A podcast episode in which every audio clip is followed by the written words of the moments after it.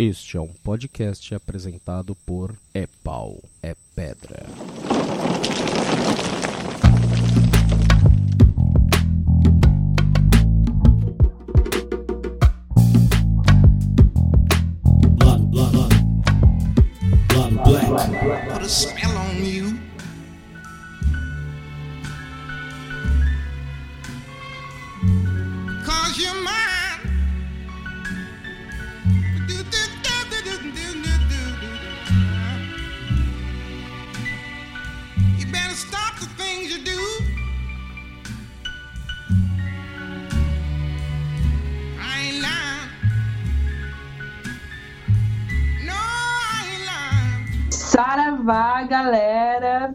Aqui é a Luísa Braga e a gente vai começar mais um Lado Black.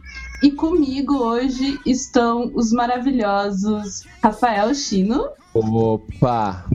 John Raisin Uhul! E aí, galera? e Daniel Diogo. Olá, olá. É, o Pedro hoje tá muito ocupado assistindo uma peça de teatro, não pode estar conosco, mas no lugar Ele tá dele numa... é o gato que vai se manifestar de vez em quando, assim. Então, por favor. Pedro foi transformado, gente. A gente não É. queria falar. É, esse, nesse episódio de hoje, a gente vai falar sobre uma treta que faz um tempo já, na verdade, que ela surgiu, mas essa, essa semana voltou com tudo, que é a Nina Simone e o seu novo filme que vai sair agora com a Zoe Saldana e e tá rolando várias polêmicas com relação à escolha da atriz, a bio- a- a- o roteiro desse filme em si, né? E a gente vai tratar um pouquinho sobre isso, além de falar um pouquinho da, da Nina Simone, né? Que inspirou esse filme, é uma figura icônica maravilhosa. É, mas antes da gente começar, só fazer um adendo àqueles recadinhos da paróquia, que nós somos partes de um grupo de podcasters colaborativo, que é o Pau é Pedra. Somos todos patrões do Anticast, então curtam a página do É Pau é Pedra, curtam a página do Anticast. Se quiserem, virem patrões também, porque vocês vão interagir com a gente no cotidiano. É, e também curtam a nossa página lá do Black, que hoje, inclusive, conseguiu 500 curtidas. Tadã! Muito lindo.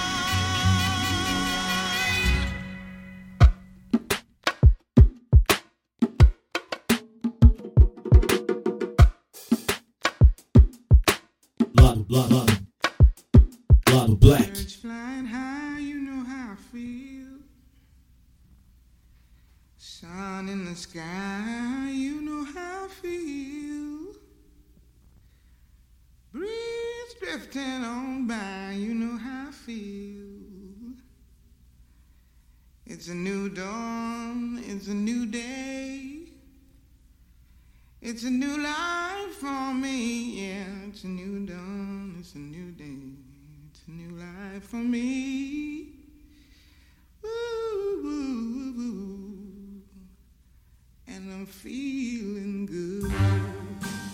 Começar, a gente vai falar um pouquitico de quem é a Nina Simone. Para quem não conhece ela ainda, é uma falha conceitual enorme. inclusive. Falha de caráter. Tem pare e vá conhecer. É, a Nina Simone, para quem não sabe, é uma cantora de jazz que foi ativa, muito ativa durante a década de 60, década, mas ela tá aí no, no jogo desde a década de. É, tá aí no jogo desde a década de 60, foi muito ativa durante essa época. Teve um papel importantíssimo durante o movimento dos direitos civis nos Estados Unidos. E, e é uma cantora maravilhosa é, e uma é, pianista maravilhosa, muito reconhecida, que inclusive tem vários sucessos, é, regravou vários sucessos de, de outros artistas, tem várias composições próprias muito fodas. E é uma figura assim, sei lá, eu particularmente sou muito suspeita para falar porque eu amo ela, assim, de paixão. num nível muito difícil, assim, eu admiro muito ela. Ela passou por muita, muita, muita coisa, assim. É... O, pra quem não conhece, tipo, a Nina, ela era uma pianista inicialmente de música clássica, né? Ela começou a carreira dela com isso, os estudos dela foram, foram voltados para música clássica. Só que, obviamente, no, nos Estados Unidos pré-movimento civil, isso não era algo exatamente simples, né? Você ser uma tecladista clássica não, não, não era algo acessível para músicos negros necessariamente. É, e ela teve muita dificuldade e acabou caindo meio que sem querer dentro do jazz e do blues, do soul, da, da música negra nos Estados Unidos.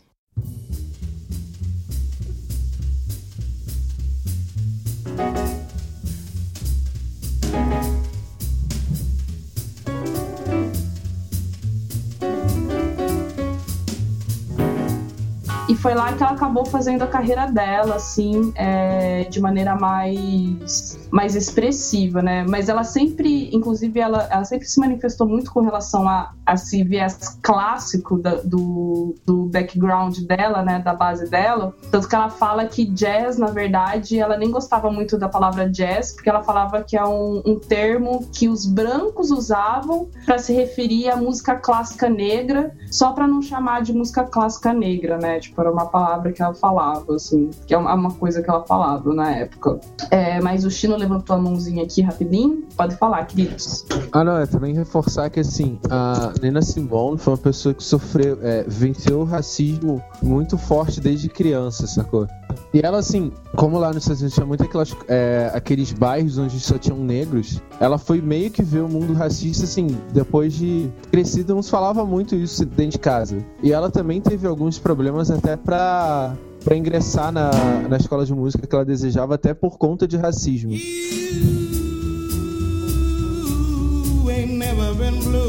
Então ela, dia, assim, durante todo o crescimento dela, ela tomou muita porrada por causa de, do racismo nos Estados Unidos. Até pela região que ela morava, que era na, na Carolina do Norte. Que não era tão legal assim. Uhum. Né, com certeza. É, tem, tem uma curiosidade também que voltada nessa parte de como ela acabou caindo, né, no, no, no blues e no jazz, na mais popular assim negra na época, que ela fazia isso escondida dos pais delas, da, dos pais dela na época que ela tinha 20 anos só, mais ou menos quando ela começou a tocar. E, e o nome dela, na verdade, é Eunice Kathleen Wyman, só que ela adotou o pseudônimo de Nina Simone é, para poder para poder fazer as coisas é, escondidas né, da família. É, porque a mãe dela era ministra de uma igreja metodista. Os pais dela eram bem conserva assim, era conservadores. Sim, Certo e nessa ponto. época também tinha isso, né? Tipo, Sim. o R&B era meio considerado música do demônio, né? O ritmo. Uhum. Tanto que no, Ray- no filme do Ray também eles mostram esse questionamento, né? Que o Ray misturou bastante da música gospel no R&B e ele foi bastante questionado por isso, porque ele tava colocando o demônio na música de Deus, né?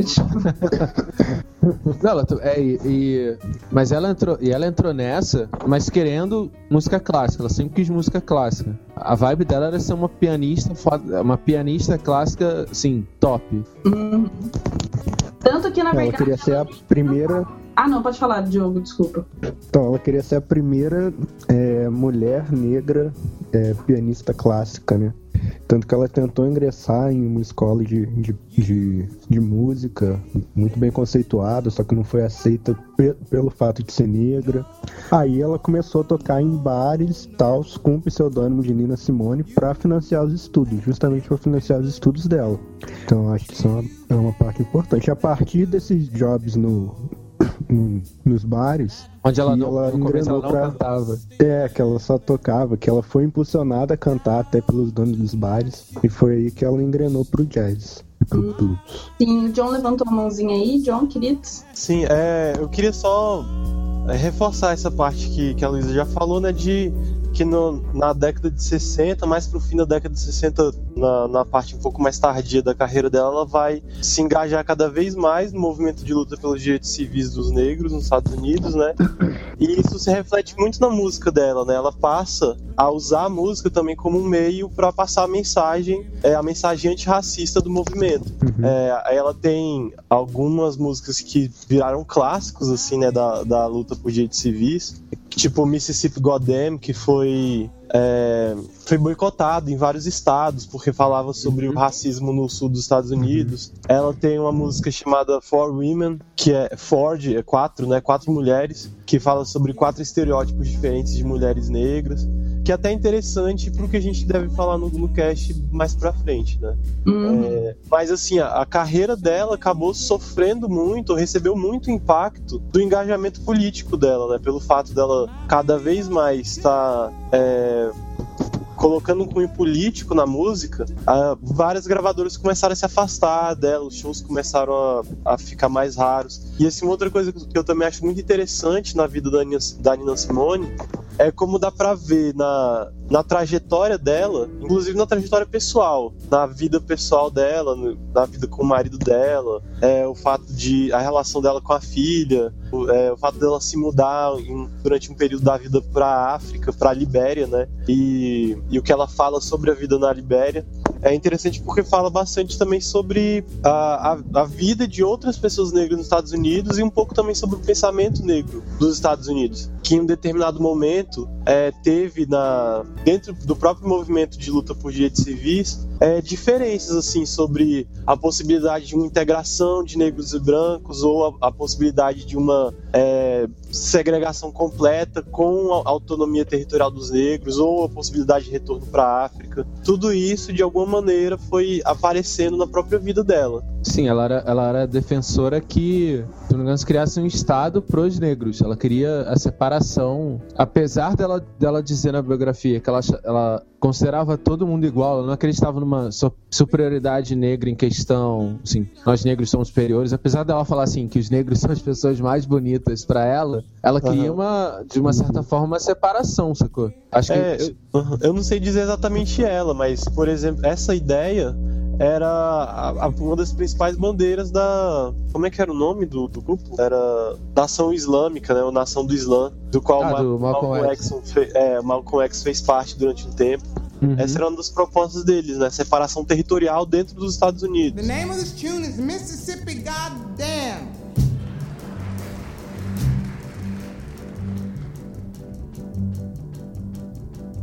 And I mean every word of it. Alabama's got me so upset. Tennessee made me lose my rest. And everybody knows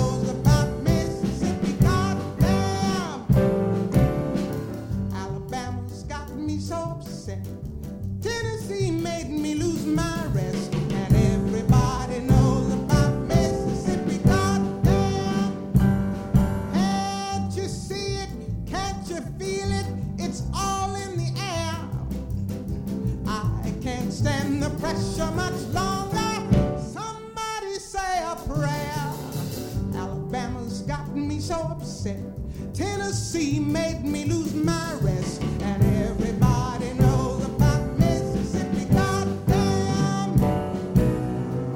Mas eu acho que isso tem muito a ver também com uma questão de proteção, sabe? Esse tipo de posicionamento no, no movimento dela, no, no caso, né, no movimento, tinha muito mais a ver com uma proteção do, do, do grupo do grupo dos negros, né? Contra a opressão e tal, do que necessariamente que nem vocês falaram, de uma questão de superioridade, sabe? Tipo, não, não tava Não, é, ela. convivência Uhum. mesmo, né? Tipo, precisava desse, desse período de pause, de, de separação, pra galera poder se reerguer. Porque uma coisa legal do- da, da Nina Simone é que ela gostava, ela tinha uma política muito de valorizar o negro, assim. Sim, sim, isso que eu falar. Ela, ela ela não era, ela não pregava superioridade, ela pre- pregava enaltecer o negro. Uhum. De falar que sim, o negro é lindo, sim, você tem Uhum. qualidade, sim, você pode.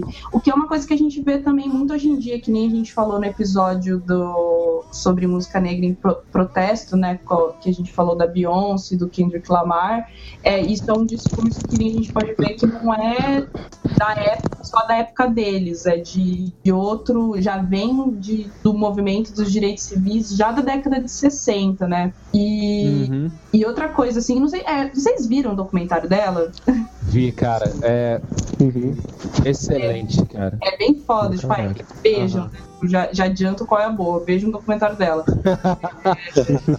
e que, assim, a Nina, é, além de tudo isso, além de todas essas questões controversas dela ser politicamente ativa, ser uma mulher negra que, que pregava um, um, um enaltecer do, do negro, etc., ela pessoalmente era uma pessoa muito problemática, assim, é, que tinha uma mentalidade frágil, era muitas vezes agressiva, ela era uma mulher muito forte, muito ríspida, tanto que tem tipo umas imagens de uns shows dela, assim, e que às vezes a galera, sei lá, acho que aplaudia na hora errada, ou a pessoa levantava no meio do show, ela parava tudo e falava assim: você, você Sit senta, down, sit É. down. sit down. Mas isso foi mais pro final da carreira dela, né? Sim. Ah, sim, mas ela- isso já se manifestava, tipo. Ela, ela- é porque assim, a Nina, a- Nina Simone teve um- uma coisa muito, foi muito assim triste na vida dela, que eu vou até falar, assim, vou adiantar um pouquinho até do lance do filme, que parece que vão enaltecer as pessoas, foi a relação até com o marido dela, que era o agente Isso, dela. nossa, com Maria. Que ele, ele era um relacionamento assim, eu considero extremamente abusivo. Ele batia nela. Assim, ela, ela expôs que eles brigavam muito. Mas assim, ele não acha estranho o fato dele bater nela. E ela, assim, é, até no documentário você sente, ela foi uma pessoa que, apesar desse desejo da música e tal que ela tinha, ela parecia que sempre estava em busca de algo, sacou? Não sei se ela ela demorou muito assim a, a- acho que a, a se realizar como pessoa por assim dizer então ela passou por vários problemas durante a vida eu acho que isso refletiu na personalidade dela transformando ela. E, e aquela questão também pô ela sofreu racismo pesado desde criança. Recusa. Então acho que isso acabou refletindo na personalidade dela entendeu? Lado, lado, lado, lado black.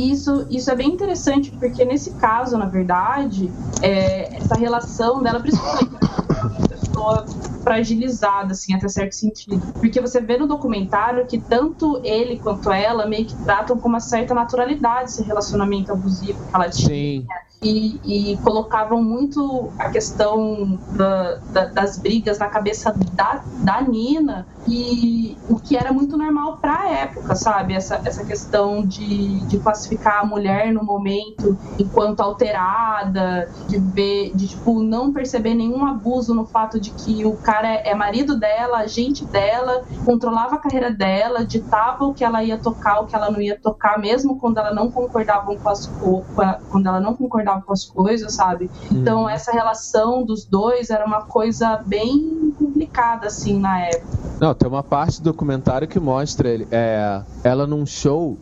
Dá pra perceber que ela tá incomodada. E depois falou que naquele show, o marido dela forçou ela a tocar, colocou ela no palco meio que à força e. Assim. Ficou lá no palco observando pra ver se ela ia tocar mesmo, sacou? Então o show inteiro ele ficou ali, tipo, fazendo pressão pra ela tocar. Alô? Alô? Alô? Achei que tinha caído aqui.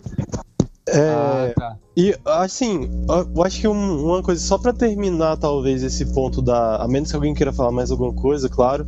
Mas acho que para terminar essa parte mesmo de falar sobre a, a Nina Simone, para dar o contexto, é importante, então, acho que pontuar que a, a carreira dela, apesar de ter apesar de ter sido assim uma carreira meteórica, né, ela foi uma super celebridade na época dela, que todo mundo conhecia, é, fez shows pelo mundo, tudo mais. É, ela no fim da vida acabou meio que esquecida durante um bom tempo, vários anos ela ficou esquecida. Eu acho que ela vivia em Paris nessa época. Até que alguém teve interesse de trazer ela de volta, ela fez alguns shows. Só que já nesse período os shows dela. É, uh, já nesse período os shows dela tinham assim, uma certa dificuldade de acontecer, porque ela tomava os remédios né, para a condição psicológica dela, e isso atrapalhava a produção artística. É, Sim, ela... Então ela, ela acaba tendo um final bastante triste para quem teve uma vida tão, é, tão cheia de, de momentos importantes, né? Que participou de tantos momentos importantes.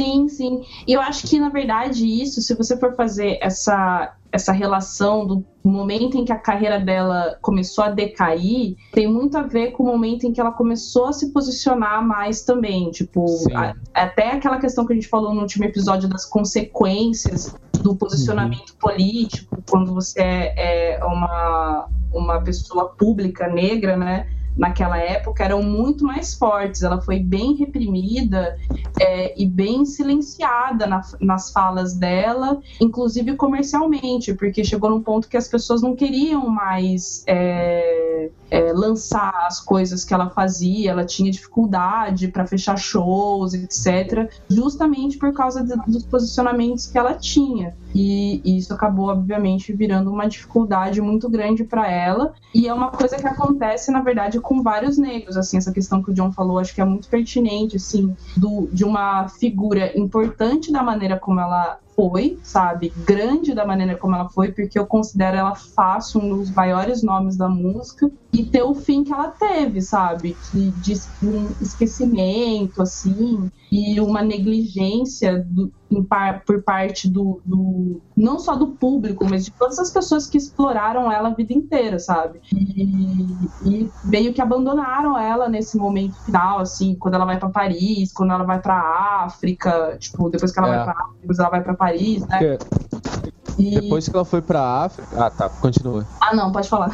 Não, quer falar, tipo assim, meio que ela foi pra Barbados, aí ela. O marido dela tomou tomou conta né, das contas e ela já estava, por conta desses boicotes, ela já estava passando uma certa dificuldade financeira. Dificuldade financeira. Aí ela foi para África, mas assim, ainda tranquila. Só que tipo, foi chegar nas contas. Aí ela foi para Suíça, na Suíça ela não conseguiu, ela foi para França, aí ela não não me lembro se ela chegou a retornar para os Estados Unidos, ela só foi ter um novo reconhecimento quando a Chanel é, regravou um, acho que regravou um, ou usou uma música dela. Aí que ela conseguiu meio que se reerguer, sacou? Porque depois desse ativismo, a, a, parada ficou muito sinistra pra ela. A galera não dava oportunidade pra ela. Ela, ela. ela, tocava na França, ela tocava em barzinho pra ganhar 300 dólares, sei lá. Sim, foi bem triste esse fim, sacou? Ela tinha transtorno de bipolaridade. É... Ela tomava remédios. Uhum. Exatamente, exatamente. Então, tipo, sei lá, eu acho que ela é uma figura que, que, no fim tem uma, uma história muito, muito rica, sabe? Muito interessante, muito cheia de detalhes, assim, porque, sei lá, cara, eu, eu acho até. Eu achei quando vi que ia sair o filme, assim, logo depois, para além de toda a polêmica com a atriz e tal, eu achei falei, nossa, cara, as pessoas vão lançar um filme logo depois depois do documentário, eu acho que fica naquela sensação, né, de reboot do Homem-Aranha em menos de 10 anos, sabe? eu acho que podia dar um respiro, assim, porque o documentário é, trata toda essa questão de uma maneira muito linda, muito muito dedicada, sabe? Eu, eu até, tipo, apesar de que nem no episódio falado eu falei que eu gostei muito do, da, do documentário da Amy ter ganhado o melhor, de melhor Oscar, ele tava concorrendo com o da Nina, da Nina Simone e eu tava torcendo por, pro da Nina Simone porque eu achei, assim, fantástico demais, sabe? Foi muito intenso, muito muito intenso e delicado e cuidadoso assim com a maneira como retratou a história dela, que no fim eu acho que não aconteceu muito com o filme, sabe? Não, é no, no... Ah, não, pode falar. pelo que eu vi do trailer, assim, ó, assim, alguns pontos que eu vi, eu falei, cara, acho que vai ser um imenso desrespeito, sacou? Com a memória dela. Uhum. Não, na verdade, assim, a família dela, inclusive, já se posicionou publicamente é, contra o filme, né? Contra o posicionamento dos produtores e da diretora do filme. Eles não gostaram de várias coisas que foram retratadas. E assim, meu, a família da pessoa que você tá home- homenageando, né? Entre aspas, tá falando que não tá curtindo do re- o retrato que você tá fazendo da pessoa, é, eu acho isso um, um, um, um alerta, sabe? É um alerta. Uhum. Meu Deus, vamos, vamos repensar aqui algumas coisas. A menos que essa família seja a família Sarney, que esteja reclamando que você tá colocando mais no rolê, sabe? Mas é, eu acho que existe uma problemática. Então esse filme ele, é ele foi envolto de polêmica desde a da sua concepção, assim, né, do seu roteiro e tal, e combinou com a polêmica More, que foi a escolha da atriz para representar o a, a Nina, né? Quem Uhum. falada para fazer foi a Zoe Saldana. E eu até vou citar um ai que horrível vou citar um filme que ela nem é ela que ela fez Avatar. Ela é a atriz principal de Avatar. É, e que, né, pra quem não para quem não sabe porque não parece ela mas parece ela fez Avatar Mas e é ela ela. Acho que foi que assim, que ela explodiu mais, né? é exatamente ela fez. Ela fez também aquele é, Babel. é- Babel não. Como que é aquele primeiro filme de histórias que se, que se cruzam e, Putz. e ela fala. Nossa, é um filme maravilhoso. Calma aí, eu vou procurar o nome dele. Tô de cara que eu, que eu Crash no limite. Crash, exatamente. Esse filme, ela fez Crash, que ela faz um papel assim fantástico no, no, no filme, que problematiza inclusive racismo, etc. É, e, e, ela, e ela é uma atriz que, se, meu, é só vocês procurarem no Google, que ela é obviamente muito mais clara do que a Nina Simone, e isso gerou muita polêmica. E aí eu acho que é, é importante. Desculpa, eu, eu entrei na frente de alguém? Não. Acho que não. É, tá. É, é que eu acho muito importante aqui é, apontar que assim, a Nina Simone era uma mulher de pele bem escura, né? Ela tinha pele bem preta, lábios bem grossos, o, é, o cabelo bem crespo. Ela era bem assim, é, Uhum. todos os, os traços bem característicos do fenótipo negro, né? E, e ela sofreu consequências disso. Tipo, ela foi. é, por exemplo, ela, ela não era apontada tipo, como uma, uma pessoa bonita, como uma artista que fosse importante pela sua beleza, que fosse uma mulher é, que de alguma maneira fosse vista como bela e tal. Ah, e, e eu acho importante apontar isso porque mostra um pouco a- o problema da escolha, né? É, que o fato dela ter a pele bastante escura é algo que não foi, tipo, irrelevante na vida dela. Que fez Uhum. parte do, do racismo, das experiências de racismo que ela sofreu. Sim, sim, sim. E, e, e, tipo, essa é uma das bases que, que a gente coloca de crítica, assim. E não só isso, porque, tipo, a cor dela é importante pra, pra, pra vivência que ela teve, mas também você pega outro lado de que, meu, existem atrizes negras como ela. Existem várias atrizes negras é, que têm um, um tom de pele muito mais próximo, são atrizes talentosíssimas, Uhum. Inclusive, a. Nossa, gente, eu tô péssima com nomes hoje. Aqui é a protagonista, protagonista do How to Get Away with Murder. Viola Davis. É, a Viola Davis. Nossa, olha que horrível, eu tô horrível com nomes. É, a Viola Davis, a Uso Abdul. Abdul. Aduba. É, Acho que é Aduba. Eu É. uso Aduba, né? Usa Duba, que é a, a Crazy Eyes do Orange is the New Black, a Lupita Nyong'o, que poderia representá-la, por exemplo, num período de juventude, sabe? Existem várias atrizes de talentosíssimas, premiadas, que poderiam fazer esse papel, e eles escolheram uma atriz, sei lá, cara, é, que eu não consigo achar outra, outra, outra explicação para terem contratado a Zoe Saldana do que ser uma pessoa, sei lá, mais próxima do padrão de beleza. Assim, porque, tipo, a. Zoe Saldana não é Sim. tão conhecida assim, ela não é premiada, tipo, Ela meu. não canta. É, ela não canta. Tipo, meu, por que que escolheram ela, sabe? E, tipo, a, a Usaduba, além de parecer mais com o fenótipo da, da Nina Sino- Simone, também é cantora. Ela canta super bem. Não sei se ela é cantora, mas ela canta super bem. Vi uns vídeos aqui dela alucinando. Sim, sim. Então, tipo, a crítica das pessoas é, voltadas para esse sentido é, faz. Faz muito, é muito lógico, sabe? Uhum. Parece besta a gente ter que apontar esse tipo de contradição na produção, né? É um desgaste quase que desnecessário, sabe? Você precisar apontar isso porque é muito óbvio que, que existiam outras opções melhores, mais adequadas para isso. E, e ainda por cima, para fechar com chave de bosta, as pessoas vão lá e pintam a cara da, da, da Zoe de preto, sabe? Não, bota uma. Pans. Isso ainda, bota uma prótese. Uhum, prótese no nariz, prótese no dente, pra, tipo, eles descaracterizam totalmente a, a, a atriz pra pra fazer com que ela se encaixe num papel que existem outras pessoas que não precisariam ser descaracterizadas desse jeito e que seriam tão qualificadas quanto pra cumprir esse papel, sabe? Acho que Uhum. é- parece tão óbvio esse tipo de. tipo, Gente, era mais fácil, sabe? Tipo, era mais fácil ter chamado outra pessoa e as pessoas escolheram ser escrotas, parece. Tipo, isso assim, meu, não vamos dar o gostinho pra galera, sabe? Vamos botar uma parada escrota porque a gente tem que ser escroto. É, Parece. e tipo, desculpa, pode terminar. Não, não, eu terminei, era isso.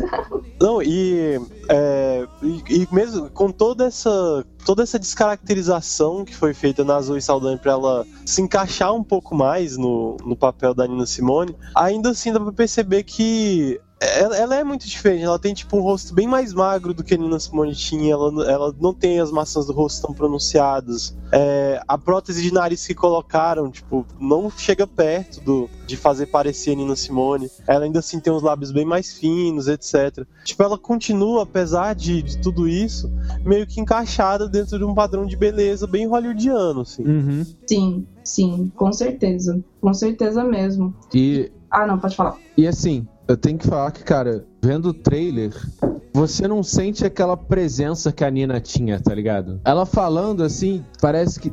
Eu lembro que tem uma parte no trailer, parece que ela tá dando meio que um discurso. Ficou, ficou um vazio tão grande, sacou? Eu acho assim, eu, eu não entendo realmente por. É quase não entender por que, que escolheram ela.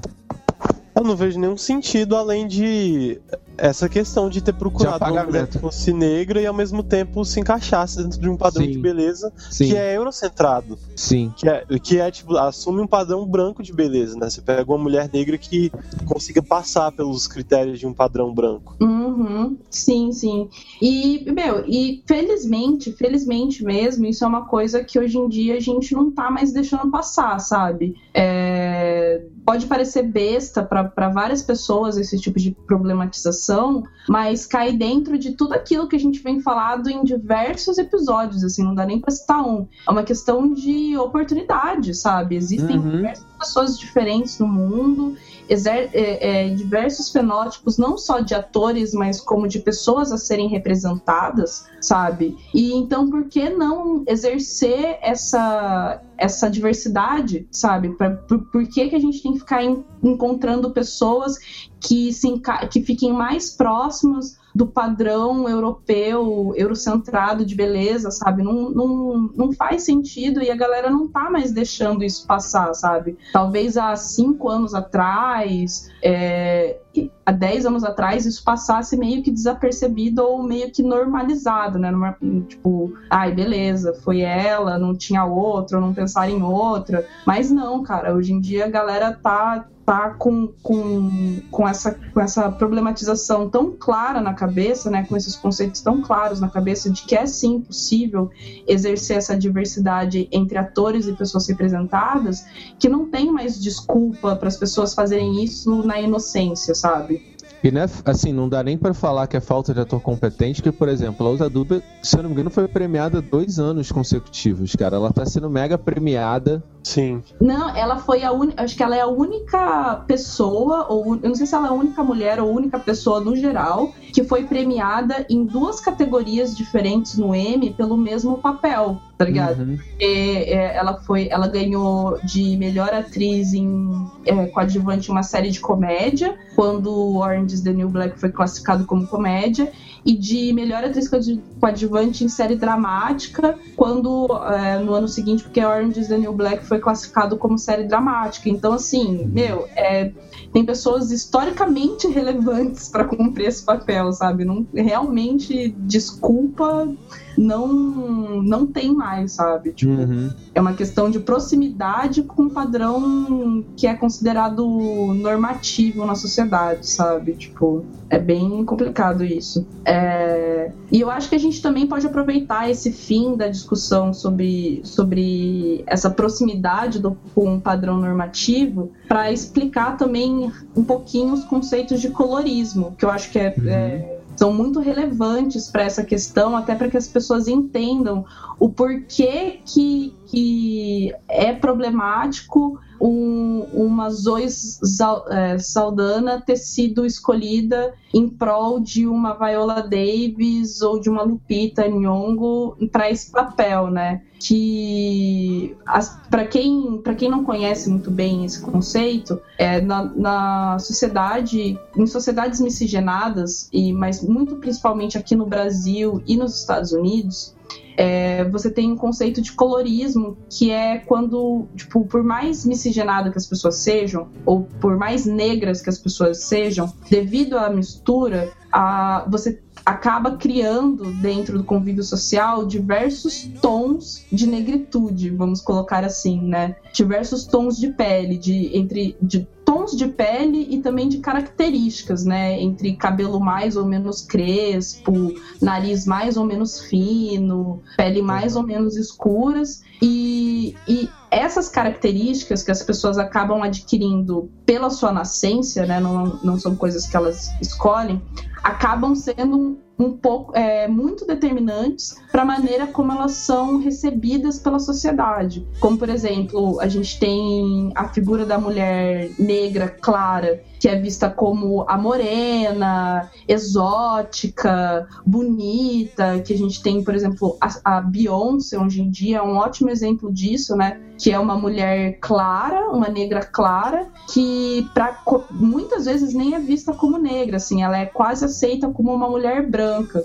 Só que ao mesmo tempo em que você é mais aceito ou sofre um preconceito um pouquinho, é, um pouco menor por você ser uma pessoa mais próxima dos padrões é, normativos, eurocentrados, ao mesmo tempo você nunca é reconhecido como um branco. Porque Uhum. você sempre carrega em partes características que te diferenciam daquele grupo étnico, como por exemplo o cabelo, o nariz e também, obviamente, o tom da sua pele que não vai se assemelhar de maneira perfeita ao, ao daquelas pessoas, né? Tipo, sempre vai ser um pouquinho diferente. É, então tem sempre esse tipo de, de problemática dentro do colorismo, porque até o, um vídeo que a gente publicou hoje na página, que é do Murilo, né? Do Murilo É. Araújo? Murilo Araújo, do Muro Baixo, né? Como que é o nome do canal dele? Muro pequeno? Deixa eu ver aqui. É, que ele explica. Nossa, cara, vejam esse vídeo, assinem esse canal. Esse, esse vai ter qual é a boa no meio do episódio, foda-se. É, é Murilo Araújo do canal Muro Pequeno. Isso, Muro Pequeno. Que, que ele, ele exemplifica isso muito bem, falando que nessa de você não ser nem muito escuro para ser negro, nem muito claro para ser branco, você acaba pertencendo a lugar nenhum. Você fica naquele pardo que é tudo e nada ao mesmo tempo, sabe? Você Uhum. tem uma dificuldade muito grande de se colocar na sociedade é, enquanto as suas origens, ou enquanto identificação com certos grupos étnicos. Então, tipo, é uma parada bem complexa essa questão do colorismo, inclusive dentro do movimento negro, né? Aham. E aí, duas coisas, né? Você, estando nessa posição, acaba virando é, o que às vezes se chama de token, né? Tipo, um, um- um instrumento retórico para as pessoas dizerem que não existe racismo. Afinal, tá na sua pele a, a prova de que negros e brancos se, se misturam naquela sociedade. É, e isso acaba é, escondendo o fato de que o racismo existe e o fato de você não ser considerado um, um sujeito completo enquanto alguém que não, é, digamos, não seguiu o caminho inteiro até ser branco. É, é, uma prova de que o racismo existe. De alguma uhum. maneira, a sua pele ao mesmo tempo é usada como uma prova de que ele não existe, mas é também a prova de que ele existe. Uhum. É, e por Porque outro lado, o, a, a, miscigenação, né, que muitas vezes está envolvida nessa questão do colorismo, que gera o, a possibilidade de um colorismo, é uma coisa bem interessante que está nesse vídeo que a Luísa citou hoje, né, o, o Murilo fala. É... Putz, esqueci o que eu ia dizer. Tem uma coisa bem interessante que. Cri, cri, cri. Ai, que bosta! Esqueci. ah, não, que essa miscigenação muitas vezes é uma miscigenação que embranquece, né? Que ela Sim. vai. A gente discutiu isso bastante no, no nosso primeiro cast, né? Que nem era um, um lado black ainda. Era. Mas que a, a, o sentido do embranquecimento, é, embranquecer a raça negra, acaba sendo visto como um, um, algo positivo, né? Enquanto o caminho contrário acaba sendo visto como algo negativo. Mas é, eu, eu falei no. Ai, desculpa, Chino, você queria falar, né? Não, não, pode falar, pode continuar, daqui a pouco eu falo. Não, que enquanto a gente tava falando da Nina Simone, eu citei a música For Women dela, é, que eu acho que ela é muito importante, é quase irônico que hoje a Nina Simone esteja no centro de um debate sobre colorismo, porque nessa música ela fala sobre quatro mulheres negras, é, só que diferentes, de diferentes tons de pele, de diferentes tipos de cabelo, né? Ela fala, por exemplo, de uma mulher de pele preta, de cabelo bem crespo, é, e ela e, e, que pelo menos pelo jeito como ela escreve, né, ela fala my back's strong, uh, strong enough to take the pen, tipo minhas costas são fortes, fortes o suficientes para aguentar a dor. Falando um pouco sobre esse estereótipo da mulher preta e que por isso é, não, não carrega aqueles traços que são normalmente associados à feminilidade, né? Tipo, de ser mais frágil, blá blá blá, que é algo que muitas vezes não é um, um rótulo que é associado com mulheres pretas. Aí ela fala sobre uma, mulher de pele amarela, né? Ela fala amarela, e que tem o cabelo longo. E ela diz que tá, é uma mulher que tá entre dois mundos e que é, ela é assim porque o pai dela era branco e rico e estuprou a mãe dela uma noite. Aí, tipo, na música ela tenta falar sobre esses várias, essas várias possibilidades de ser mulher negra e mas que em todas elas a violência que constitui o racismo de alguma maneira gera aquela identidade. Uhum. Seja negando a feminilidade, seja é, na violência racial e, e, machista, né, que envolve o, o, estupro do branco com a negra e, e por aí vai, né? Ela tem fala de outros estereótipos também.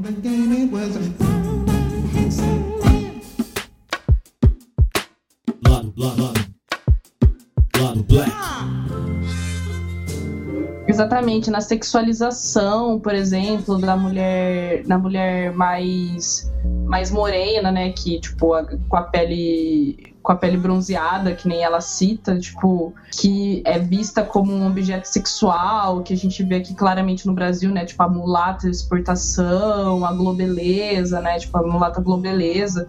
Então, é, ela consegue, ela conseguiu nessa música colocar vários, é, várias vivências do que é ser negra e as particularidades de cada uma, sabe? Uhum. É, eu ia falar, e tem até um, uma matéria que a Estana 10 que fala até sobre essa questão do. que aqui no Brasil não é tão forte, por incrível que pareça. Lá nos Estados Unidos é um pouco mais marcante, que é a questão até dos traços. Que a pessoa pode nascer com uma pele clara, mas se ela apresentar é, traços de origem negra, ela é considerada negra pelas pessoas. E aqui, aqui isso fica meio dúbio, sacou? Uhum. Aí, aí é que tá a sagacidade do racismo brasileiro, que as pessoas vão olhar para uma pessoa como você descreveu e vão dizer, ah, é branca. É. Só vão falar, mas tem o nariz feio, tem um lábio grosso, tem o cabelo uhum. crespo, tem o cabelo ruim, né? E ela vai ser branca também depend, dependendo do lugar onde ela tá, sabe? Porque se você for, por exemplo, pro, pro, pro sul, mais pro sul, Santa Catarina, tipo, lugares que tem uma colonização, por exemplo, germânica muito forte, qualquer pessoa que destoie um pouquinho daquele tom de pele super claro já é uma pessoa negra. E se Sim. essa mesma pessoa for pro Nordeste ou, é, ou para um, pra um tipo, mais especificamente para Bahia, por exemplo, um lugar que tem uma concentração de Bahia, Pernambuco, lugares que tem uma con- concentração de negros muito, muito forte, de negros de pele mais escura, essa mesma pessoa que é considerada negra no sul vai ser considerada branca lá. Então é uma coisa muito dúbia, parece que ela foi feita para te confundir mesmo, né? Tipo, Uhum. pra você é um se colocar. E é um negócio que varia também com a conveniência de quem tá fazendo esse juízo, né? Uhum. Então, às vezes, você pode ser negro pra virar alvo de uma piada racista, mas você é branco e não pode reclamar dessa piada. Sim. Sim. Ele até cita meio que isso no vídeo, que Aham. ele sofre um racismo. Hã? Tô roubando mesmo do vídeo. É, porque Meu, É a gente bom. tem que colocar conceituação by Murilo. ele sofre um racismo sinistro, entendeu? O, o termo é usado por ele ser considerado negro naquela hora e, sei lá, 10 minutos depois ele já não é mais negro. E isso acontece direto. E acho que é engraçado, até quando, assim, quando eu era criança. Gente, eu sou claramente preto. Tá, eu sou preto. Claramente preto. É, ficou muito estranho. Mas eu sou preto. Mas quando eu era criança já rolava essa discussão assim: ah, mas você não é tão preto assim. Isso aqui no Brasil, e, e isso, assim, quando é criança, beleza, ok. Agora, quando você fica mais velho, isso fica meio um, um recurso pra. Ah, mas você não sofre racismo, você não é tão negro. É, eu sou quase da sua cor, cara. Mas, é, e tipo assim, a mas, vida de vários amigos meus que, tipo, adoram, falam assim, mano, tô quase chegando na sua cor, olha aqui, tô super bronzeado. Tipo, mano, não, né? amigo, não faça isso, eu gosto tanto de você, sabe?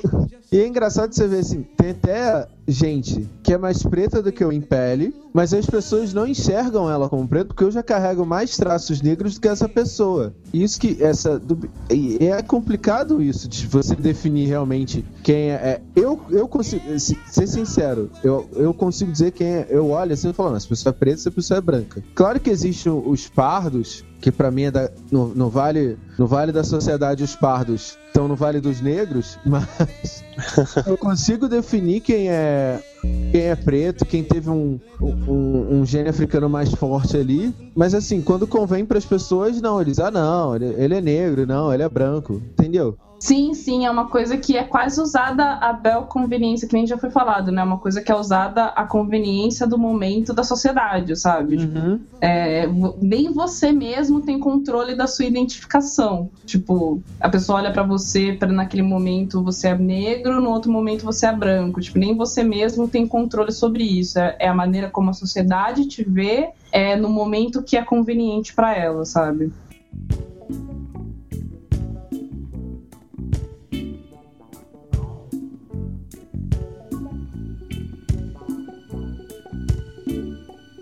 Que é a problemática toda de você pegar uma atriz negra e, e você pintar o rosto dela de mais negro, assim. Gente, sério, olha o trailer. É muito bizarro. É muito. Uhum. Tem, tem um, um filtro digital horroroso, uma maquiagem pior ainda, é muito ruim. Ficou, tipo, bizarro. Além de qualquer outra questão política, ainda ficou, tipo, esteticamente zoado. Meu, parece que ela, tipo, sei lá, cara, os poros dela, parece que eu consigo ver o pó da maquiagem na cara Aham. dela, sabe? As marcas da massinha no rosto dela. Tipo, meu, é, é muito, muito complicado, porque quando a gente fala sobre essa questão de maquiar alguém pra se parecer preto, que pra quem ainda não sabe é, o termo pra isso, a, a gente chama de blackface, né? É, para além de, de, de fazer um blackface, tipo, a gente tem muito viva aquela imagem do, do homem branco é, ou da pessoa branca, né, se, se travestindo de negra pra, pra, nesse sentido, né, tipo, aqu- aquela coisa ridicularmente tosca que é uma pessoa branca se maquiando de negro ou colocando uma prótese negra no nariz, assim, se você vai ver aqueles cartazes de filmes antigos, até tem umas novelas no Brasil, acho que é Velho Chico, uma coisa assim, tipo, tem uma novela Cabana do Pai Tomás. é, Cabana do Pai Tomás, que o ator faz isso, assim, é uma coisa ridícula, que assim, é óbvio que é falso, sabe? Além de tudo, é tosco, além de, de politicamente incorreto, né? É feio. É feio, é muito horrível isso. Fala assim, velho, você pega toda a nossa beleza e consegue transformar em algo feio. E, e, de certa forma, é- era um pouco essa ideia também, assim, porque o, o Blackface, em vários momentos, ele fez parte de uma é, de uma representação de comédia, assim. É, o, o, o, É, era o mesmo recurso do bizarro, pra blackface. ser escroto para as pessoas É, tem até um filme de jazz muito antigo, acho que é de 1900, e- acho que é 1930, se eu não me engano, que conta a história de um ator, de um cantor, que ele era branco, e eles nem contam essa parte, mas que acontecia que era um cantor, cantor branco, que pra ele ter mais notoriedade, ele se pintava de preto. E isso lembra e tal que, na verdade, essa questão do blackface, além da comédia, foi utilizado muito para você não utilizar um ator negro Uhum. Ou um cantor negro. O blackface era um recurso para você diminuir a representatividade dos negros. Você colocava um ator branco, maquiava ele de preto e ele era o preto representando ali, como se os próprios negros não fossem capazes de utilizar aquele papel. E Sim. isso foi utilizado durante muito tempo. Sim, para até remeter, tipo, para as pessoas poderem entender o quanto isso vai além da questão negra, essa questão da exclusão, porque é que nem isso que o Chino falou, assim, isso, esse é um ponto muito importante. Esse recurso ele é usado para excluir um grupo de pessoas daquele local, sabe? Não é só pela falta de pessoas capazes, é, Uhum. é um recurso de exclusão. E para as pessoas poderem relacionar isso com outras áreas, porque isso não é só usado, não foi só usado com negros, é, é o que a gente vê, por exemplo, no teatro japonês e no teatro chinês e no teatro europeu é, até o, o- a idade ah, 1500, 1800, Shakespeare, a idade shakespeariana e tal, que era a proibição de mulheres de, de serem atrizes. Que mulheres eram Uhum. proibidas de serem atrizes, então todos os papéis femininos eram representados por homens vestidos de mulheres que de maneira nenhuma eram transexuais, por exemplo, né? Porque isso também era totalmente proibido na época, mas isso era um recurso utilizado para as pessoas terem mulheres numa peça, mas não terem mulheres atrizes numa peça. Isso é tão tosco quanto, tipo, se você vê o filme até Shakespeare apaixonado, e ele meio que gira em torno dessa polêmica, inclusive, da, da atriz, é, da atriz principal, né, a Gwyneth Paltrow. Ela faz uma mulher da época é, vitoriana, né? Vitoriana, essa época, né? Elizabetana. Elizabetana, é verdade. É, Vitoriana é tipo século XIX. É, ah, esses nomes todos me confundem. É, que é, a- é nessa época em que ela era uma mulher da, da aristocracia, etc., que queria ser atriz, que gostava muito de teatro, obviamente não podia por conta das suas origens, e a solução dela foi fazer um papel de homem, se candidatar ao papel de homem, e, e a partir disso, né, que a trama se desenrola. Então, essa questão de você é, representar, querer representar um, um, um, um grupo social, né, um, um personagem com determinadas características, só que você não querer que uma pessoa que realmente tem essas características faça esse papel é um recurso, é uma, uma problemática antiga na humanidade, muito recorrente. Então, tipo, não é só pelos negros, sabe? Tipo, do mesmo jeito em que as mulheres a- conseguiram ocupar o seu espaço dentro da, da, dra- dramaturgia e acabar com esses estereótipos e com, é, e com esse é, com esses estereótipos não, acabar com essa prática, a mesma coisa aconteceu e ainda está acontecendo com os negros, sabe? Tipo, de você quebrar a barreira do tipo, meu, você quer representar uma pessoa negra, então chama uma pessoa negra pra fazer esse papel, sabe? É, independente dela ser é, preta, ah, ter um, um- um tom de pele mais escuro ou um tom de pele mais claro. Tipo, respeita essa característica da pessoa, porque ela faz parte do personagem que precisa ser construído, sabe? Não é só uma. uma. Ah, sei lá, não é uma característica trivial na vivência daquela pessoa, sabe? Tipo, é quem ela é. Isso tem que ser representado numa, numa peça de dramaturgia, sabe? Tipo, inclusive, essa questão é, tem sido é, abordada agora com muito mais visibilidade também no universo trans. com, com a Laverne Cox e outras Sim. atrizes trans. Na qual uma atriz trans está representando um papel de uma trans e não um homem ou uma mulher, né? Exatamente. Que foi o que aconteceu com Garota Dinamarquesa e também houve muitas críticas com relação a isso, de você chamar um homem cis para representar o papel de uma pessoa trans. Porque, tipo, você, as pessoas fazem umas justificativas muito loucas para isso. né? Porque, tipo, se você consegue fazer um, um homem cis se, se passar por uma mulher pela dramaturgia, por que diabos você teria dificuldade para fazer com que uma mulher trans é, momentaneamente se passasse por um homem para tipo, passar por um período da, da, daquela, daquela narrativa né, de transformação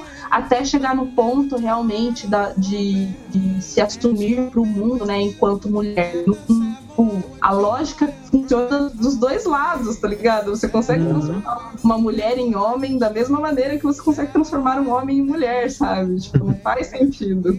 Uhum. Eu acho que a gente super pode, eventualmente, ainda fazer um, um, um cast só sobre blackface, né? Porque é, é uma história super longa, assim, né? Teve vários momentos nos Estados Unidos, no Brasil teve muito também, apesar de que aqui é, é algo que a gente não tá muito familiarizado, muita gente sequer sabe que rolou. Então acho que é uma parada que dá pra gente voltar ainda pra falar com mais detalhes, né? Sobre Sim, sim. explicar mais por que que é um problema. Mas só pra deixar evidente, assim, é, dá pra fazer blackface numa mulher negra? Uma atriz negra pode fazer blackface? Eu acho que a questão da de você colocar, mesmo que ela seja uma atriz negra, acho que a primeira coisa assim, se você tá fazendo blackface, você tá- já tá admitindo que ela é uma pessoa que não representa fielmente a ou o mi- não é nem fielmente, acho que nem ela não representa o mínimo necessário pra convencer o público de que aquela pessoa tá, tá assim, você não consegue convencer o público da maneira que aquela pessoa conversa e tal. Até porque, por exemplo, o filme do Mandela, o Idris Elba é mais escuro que o Mandela,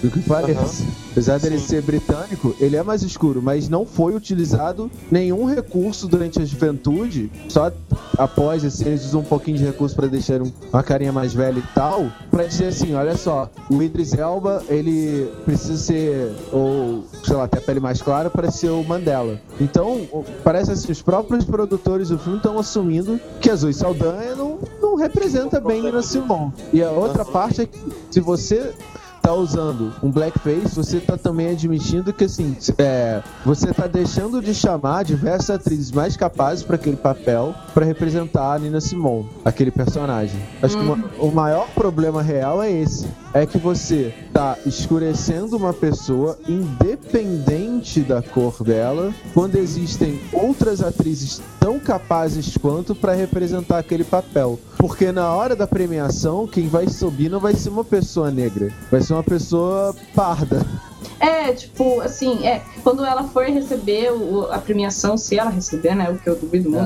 Ah, até pelo vídeo no trailer, tá, tá, tá, tá triste o negócio. É. Tá difícil. E vai ser a Zoe, vai ser aquela, Sim. aquela figura socialmente muito mais aceita, né? E muito mais, muito mais é, identificável para a sociedade, né?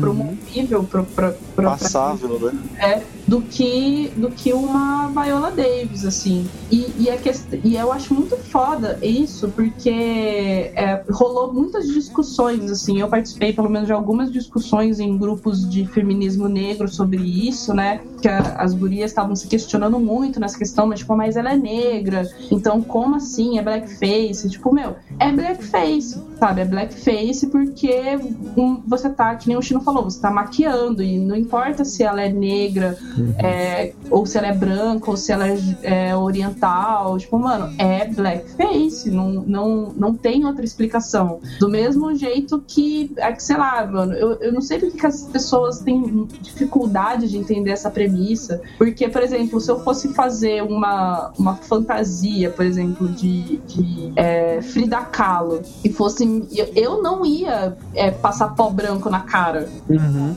Tipo, e eu ia falar assim, não, estou aqui representando a Frida Kahlo, é, só que eu não tô, não preciso colocar, não, não, não tenho como colocar a pele dela em mim, eu vou colocar as outras características da pessoa, da personalidade da Frida Kahlo, que é tipo vestimenta, acessórios, a maneira como ela arruma o cabelo. Isso aí são coisas que vêm da personalidade que sim, você pode simular e etc. Só que, tipo, a cor da pele da pessoa não tem como você disfarçar, não tem como você mudar isso, né? Tipo, a própria pessoa não tinha como mudar isso nela. Então é, é, é horrível do mesmo jeito, sabe? Tipo, teve um, um caso bem foda de, de blackface, desculpa voltar um pouquinho, mas Uhum. do de uma, uma modelo que numa festa de modelo, enfim, foi ia fa- fantasiada de Crazy Eyes, né, que é a, a personagem da, da Uso no Orange is the New Black, e ela fez blackface, assim, além, só que tipo, meu, ela não precisava, ela podia ter feito só o cabelo, ter usado a vestimenta e, e, e tal, e ter feito os trejeitos, que ia estar Crazy Eyes do mesmo jeito. Ela não precisava ter escurecido a pele dela pra se fantasiar daquele personagem, sabe? É totalmente desnecessário. Do mesmo jeito que eu não precisaria clarear a minha pele pra fazer uma Frida Kahlo. Então, tipo, por mais que, que a Zoe seja negra, tipo, na verdade a cor da pessoa por baixo é o que menos importa, sabe? O que me, me indigna no, no caso, nesse caso, é que as pessoas estão, além de, de- da, da Zoe, obviamente, sofrer diversos preconceitos porque ela não é branca, ela não é branca, tipo, você ainda tá sujeitando uma mulher negra a reproduzir um instrumento de racismo, Uhum. sabe? Tipo, pra mim, beira o perverso você, você colocar uma mulher negra nessa situação, sabe? Tipo, e, e sei lá, mano, as pessoas precisam trabalhar, elas precisam de emprego, elas querem papéis de destaque. Então, tipo, mano, a pessoa vai se negar, vai fazer um posicionamento político, vai se arriscar a se queimar, é, e as pessoas vão ficar crucificando a atriz em vez de crucificar a produção do filme, sabe? É, ia, até ia falar isso. A questão, assim, eu acho que a questão não é a crítica a- às. Você falou, pardos, vamos dizer assim. É, ela, ela sofre com o racismo de Hollywood, dos produtores de Hollywood, de ela não ter tantas oportunidades assim, sacou? Foi o discurso até que foi falado pelo Chris Rock no Oscar. Que isso, cara? Ela, ela, é- ela tá interpretando uma pessoa que teve uma importância no mundo da música gigantesca. Então, assim, é uma oportunidade que ela está tendo, porém, a produção quem tá fazendo cagada, sacou? A produção do filme que é a real culpada por ter decidido ir por esse viés, sacou? Não é as duas Saldanha. Eu acho que ela em si, não tem como a gente criticar ela, que a gente não sabe, assim, o, o, o porquê, assim, se ela teria condição de recusar esse papel. Assim, ela teria, porque ela não é pobre, coitada e tal, mas pra ela, em si, como carreira de atriz, é um, uma chance, uma oportunidade, sacou? Ela, como parda, ela não vai ter tanta chance de fazer filme assim como um ator, uma atriz branca vai ter. Uhum, com certeza. Então, tipo, você coloca várias, várias é, variáveis nessa equação e você vê o quanto é complicado você fica, centrar a cobrança ou as críticas em cima da atriz, sabe? Tipo, por Sim. mais, por mais que ela seja negra e tal, né? Tipo, o fato de é, o fato dela ser negra não ameniza o blackface. Pra mim, deixa muito mais ultrajante. E, tipo, Uhum. não ultrajante pra ela. Eu não quero que ela seja, seja criticada ou crucificada. Eu quero que as pessoas responsáveis pelas escolhas de verdade sejam crucificadas, sabe? Tipo, parece, sei lá, parece tão simples no- quando a gente fala desse jeito, né? É tão óbvio. tipo, mano, um monte de gente, um monte de pretinho, pé rapado, brasileiro, falando umas paradas. Parece tão óbvio, sabe? Por que, que não existem pessoas melhores que a gente no comando? Meu Deus. É muito bizarro isso, né, mano? Mas eu acho que é isso, assim. Uma atriz negra, sim, pode fazer blackface. É muito plausível, inclusive, que ela faça no, no cenário que a gente tem hoje em dia. Bom, então é isso. É isso. Temos um cast. Temos um cast. Gente, a gente tem um cast com menos de duas horas. Inédito. Conta coisa, conta uma piada aí pra dar mais tempo. vamos para o qual é a boa. Qual é a boa? É, A gente vai fazer. A gente. Na verdade, Bruno, calma aí, volta tudo. É, a gente tem algum e-mail, alguma coisa do gênero? Ah, eu acho que a gente pode comentar é, que essa semana a gente recebeu uma- um e-mail do, do Marcos Vinícius, né? Que tem ouvido sempre os casts, sempre manda e-mail, sempre tá ali conversando com a gente. É, e queria agradecer o e-mail dele. E é isso. A gente tá tentando responder to- todos os e-mails que estão chegando, vários comentários, muita gente, tá meio difícil.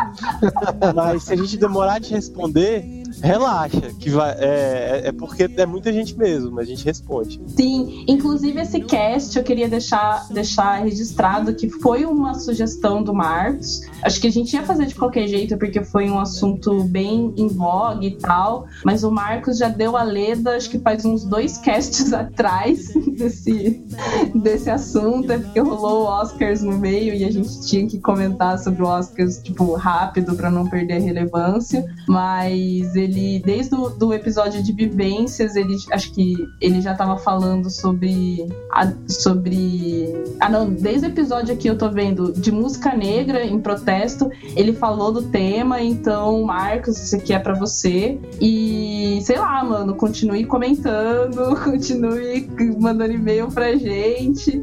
Porque, meu, eu particularmente te adoro.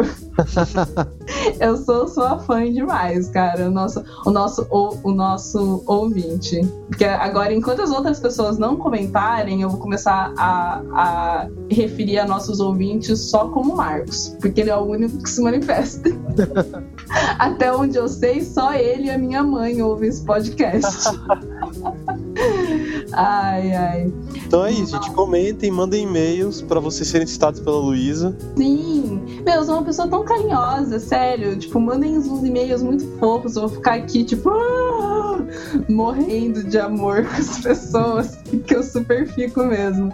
É, E, e interagindo com vocês também, porque eu adoro ficar. Eu, eu que geralmente respondo as paradas na página, e eu adoro ficar lá conversando com a galera. Então pode conversar que eu respondo. Aqui, E, e acho que é isso, né? De comentários da. da... teve. A gente vai falar dos e-mails também? É isso que a gente tá falando agora. Que- Ah, então, teve e-mail também do. Vocês falaram. No... Eu não tava no cast passado, gente, desculpa. Vocês falaram do e-mail do, Hugo- do Hugo da Silva? Não. Qual foi o e-mail dele? Ele mandou um e-mail pra gente. Ele é de Santo André, SP, casado, tem uma filha linda. Ah, e é o Hugo do Levante? Isso, que ele falou que é fã da gente e do trabalho. E, cara, agradeceu muito pra gente fortalecer ainda mais a mídia negra. Sim, nossa, vocês não estão vendo, mas eu tô fazendo um coraçãozinho no- na frente do computador. Pelo Hugo. Nossa, Hugo, beijo pra você. Porque, assim, eu vou falar eu particularmente. Tipo, eu troco uma ideia desgraçada, assim, com o Hugo. Eu que fui buzinar na cabeça dele pra ele ouvir o, o lado Black, porque ele é gerente da página Levante Negro. Inclusive, vão lá e curtam a página, porque é ótima. Eu morro de amores por ela. É muito instrutiva, mostra coisas lindas. É um misto de informação e coisa boa que é difícil de lidar, assim. Inclusive, eu saí lá essa semana. Beijo, sociedade. Hum. Hum, Hum, saí de GIF. É, ah, aquele GIF é muito bom, cara. Volta a página só pra ver o GIF da Luísa que vale a pena. que, meu, e ele, ele é ótimo, faz um trabalho fantástico. E ele realmente tá apoiando a gente desde o começo. Então, tipo, meu, muito obrigada, Hugo. Você é ótimo, a gente te adora. Eu te adoro. É, acho que é isso, né, dos nossos e-mails maravilhosos. É isso, gente. É, queremos mais, gente, por favor, tá fraco. Tá, tá bem fraco. a gente tá adorando quem tá se manifestando, mas tem mais gente que pode também. É, e então vamos pro qual é a boa. Qual é a boa? Meu, Pedro, faz uma vinheta pra gente, cara. Vou aproveitar que ele não tá aqui e vou reclamar. Faz uma vinheta decente pra esse negócio, por favor.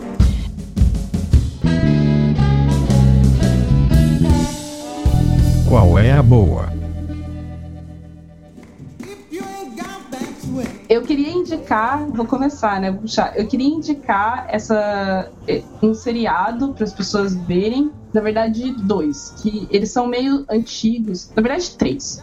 Eles Não, dois, que um eu já indiquei. Eles são meio antigos, já saíram faz um tempo, mas eu vi eles há pouco tempo e eu achei maravilhoso. Que é o Love, do Netflix, e que fala sobre a a história de um casal, assim, né? Tipo, aquele, aquela questão de tipo, encontros, pessoas diferentes e tal. E não que a série seja, assim, a prova de problematização. Ela não é.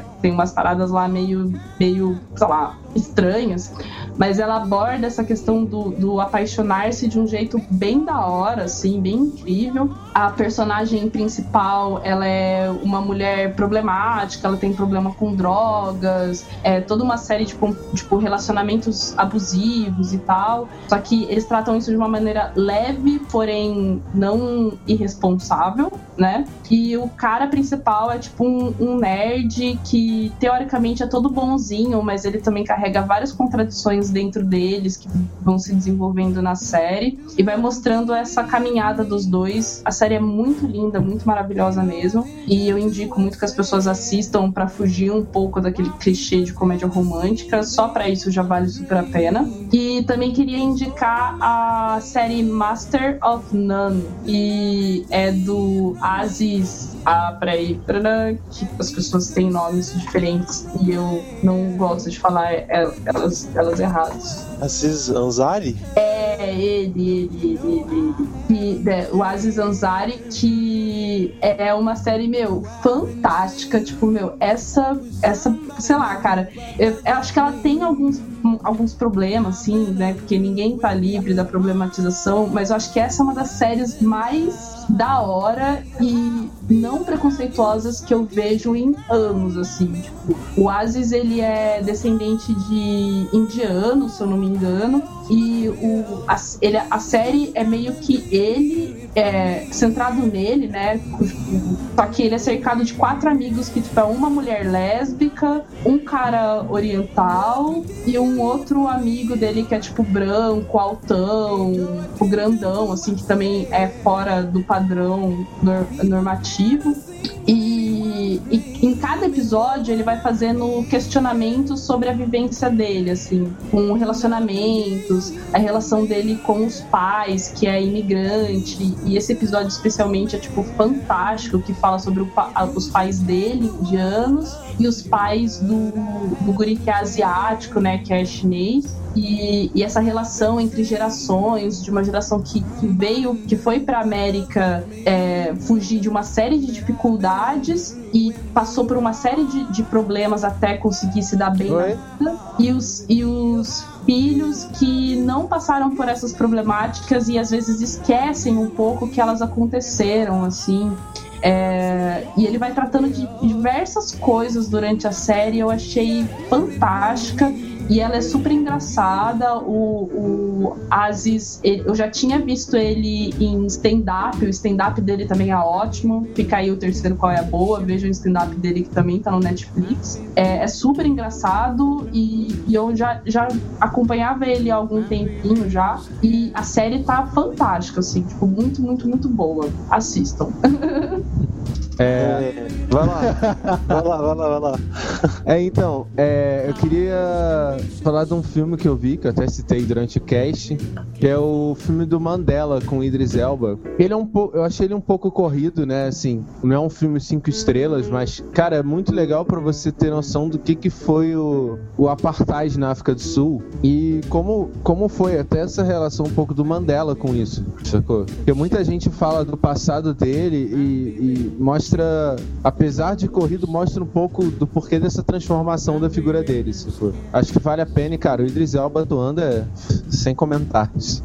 O cara é fantástico. Esse filme é sensacional mesmo. É, eu queria sugerir que a galera que tá ouvindo a gente procurasse uma banda chamada Abayomi Abro- Afrobeat Orchestra. Eu vou, vou Eu vi, é muito deixar link do SoundCloud deles aí, mas eles são uma banda brasileira, é, eles são uma banda brasileira que toca uma música que é muito próxima do, do- da música do Fela Kuti, né, o, o músico nigeriano. Eles fazem uma mistura de vários ritmos negros com jazz, com ritmos brasileiros, e as músicas deles são bastante diferentes umas das outras, né. É, normalmente são músicas instrumentais, mas eles também têm música com, com vocal. É, e eu, eu acho bem legal pra isso, pra ir tendo contato com esses, com várias possibilidades diferentes de música africana por uma galera que tá aqui no Brasil produzindo, é, distribuindo a música deles aqui é, e tentando dar espaço pra esses ritmos que não tem muito, não aparecem muito no mercado. né? Uhum. Nossa, eu endosso essa recomendação. É muito bom mesmo. Já ouvi, é fantástico. Pode procurar, que é da horíssima. Horíssima mesmo. É... Mais alguma? Mais alguma? Mais alguma? Ah, é. Eu queria só reforçar as recomendações do, do episódio. Meu, por favor, vejam o, o, o, o, o, documentário da Nina Simone, para vocês entenderem um pouco sobre quem era a figura e para, sei lá, pescarem talvez as coisas erradas que a gente possa ter falado no episódio, porque a gente aqui eh, fala muita merda também. E, e é muito sensível, é muito ótimo. Tipo, meu, não deixem pra conhecer a Nina, a Nina Simone só nessa biografia, tá ligado? Vejam um documentário sobre ela.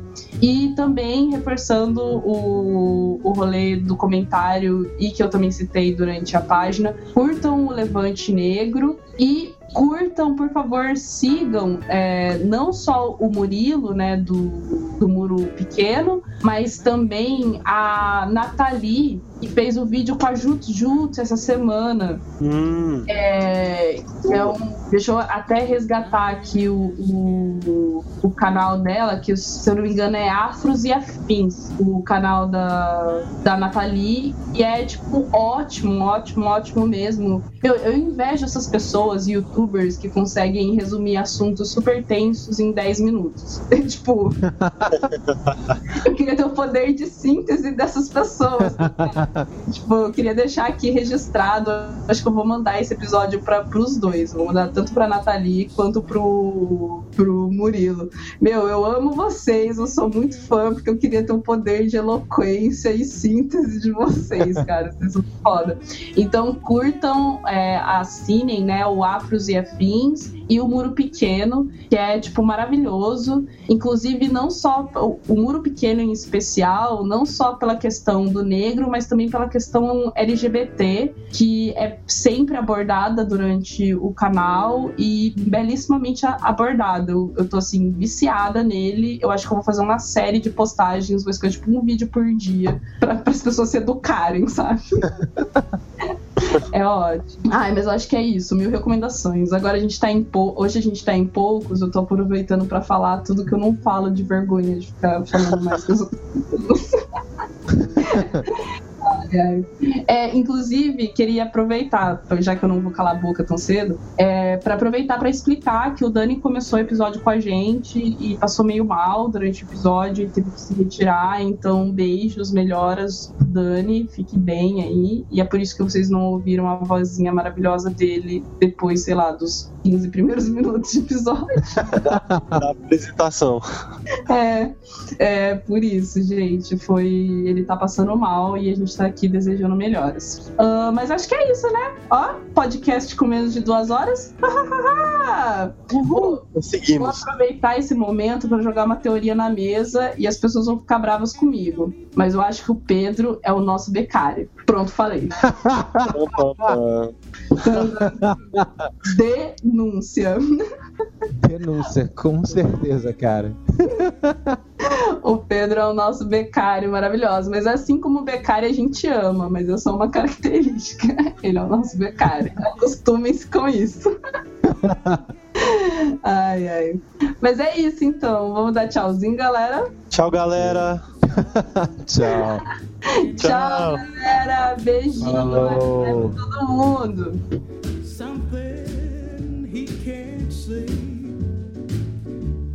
something he can't see.